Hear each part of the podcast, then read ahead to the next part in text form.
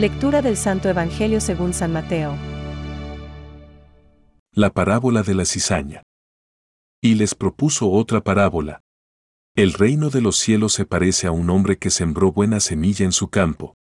Pero mientras todos dormían vino su enemigo, sembró cizaña en medio del trigo y se fue.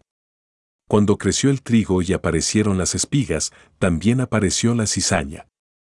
Los peones fueron a ver entonces al propietario y le dijeron, Señor, ¿no había sembrado buena semilla en tu campo? ¿Cómo es que ahora hay cizaña en él? Él les respondió, Esto lo ha hecho algún enemigo. Los peones replicaron, ¿Quieres que vayamos a arrancarla? No, les dijo el dueño, porque al arrancar la cizaña, corren el peligro de arrancar también el trigo. Dejen que crezcan juntos hasta la cosecha, y entonces diré a los cosechadores. Arranquen primero la cizaña y átenla en manojos para quemarla, y luego recojan el trigo en mi granero. También les propuso otra parábola. El reino de los cielos se parece a un grano de mostaza que un hombre sembró en su campo. En realidad, esta es la más pequeña de las semillas, pero cuando crece es la más grande de las hortalizas y se convierte en un arbusto, de tal manera que los pájaros del cielo van a cobijarse en sus ramas. Después les dijo esta otra parábola. El reino de los cielos se parece a un poco de levadura que una mujer mezcla con gran cantidad de harina hasta que fermenta toda la masa. Todo esto lo decía Jesús a la muchedumbre por medio de parábolas. Y no les hablaba sin parábolas para que se cumpliera lo anunciado por el profeta. Entonces, dejando a la multitud, Jesús regresó a la casa. Sus discípulos se acercaron y le dijeron, Explícanos la parábola de la cizaña en el campo. Él les respondió, El que siembra la buena semilla es el Hijo del Hombre. El campo es el mundo. La buena semilla son los que pertenecen al reino. Las cizañas son los que pertenecen al maligno, y el enemigo que la siembra es el demonio. La cosecha es el fin del mundo y los cosechadores son los ángeles. Así como se arranca la cizaña y se la quema en el fuego, de la misma manera sucederá al fin del mundo. El Hijo del Hombre enviará a sus ángeles, y éstos quitarán de su reino todos los escándalos y a los que hicieron el mal, y los arrojarán en el horno ardiente. Allí habrá llanto y rechinar de dientes. Entonces los justos resplandecerán como el sol en el reino de su Padre. El que tenga oídos, que oiga. Es palabra de Dios. Te alabamos, Señor. Reflexión. ¿Algún enemigo ha hecho esto?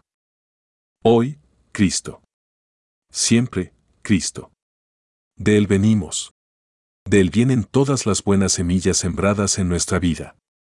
Dios nos visita, como dice el Kempis, con la consolación y con la desolación, con el sabor dulce y el amargo, con la flor y la espina, con el frío y el calor, con la belleza y el sufrimiento, con la alegría y la tristeza, con el valor y con el miedo, porque todo ha quedado redimido en Cristo. Él también tuvo miedo y lo venció.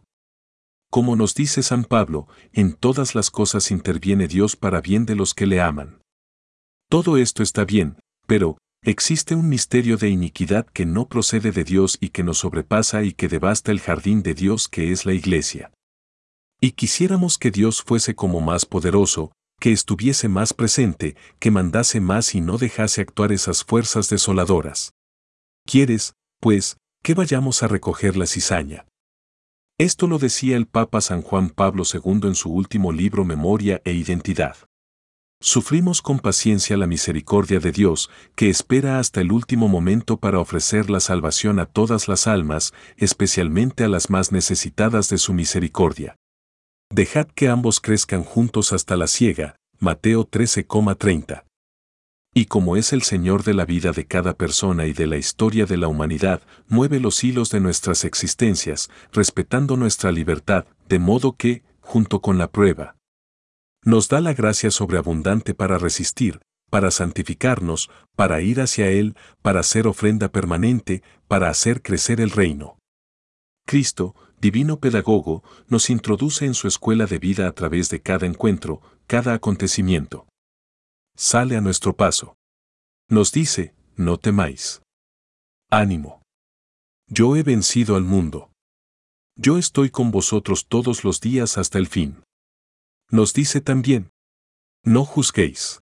Más bien, como yo, esperad, confiad, rezad por los que yerran, santificadlos como miembros que os interesan mucho por ser de vuestro propio cuerpo. Pensamientos para el Evangelio de hoy. Pues es Cristo el que da a la levadura esa virtud. Que nadie se queje, pues, de su pequeñez, pues el dinamismo de la predicación es enorme, y lo que una vez ha fermentado, se convierte en fermento para los demás. San Juan Crisóstomo. El mal no tiene ni la primera ni la última palabra. Ante la cizaña presente en el mundo, el discípulo del Señor está llamado a imitar la paciencia de Dios, alimentar la esperanza con el apoyo de una firme confianza en la victoria final del bien, es decir, de Dios. Francisco.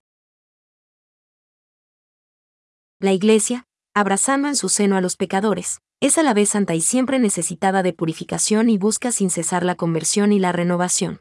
Concilio Vaticano II. Todos los miembros de la Iglesia, incluso sus ministros, deben reconocerse pecadores. Catecismo de la Iglesia Católica, número 827.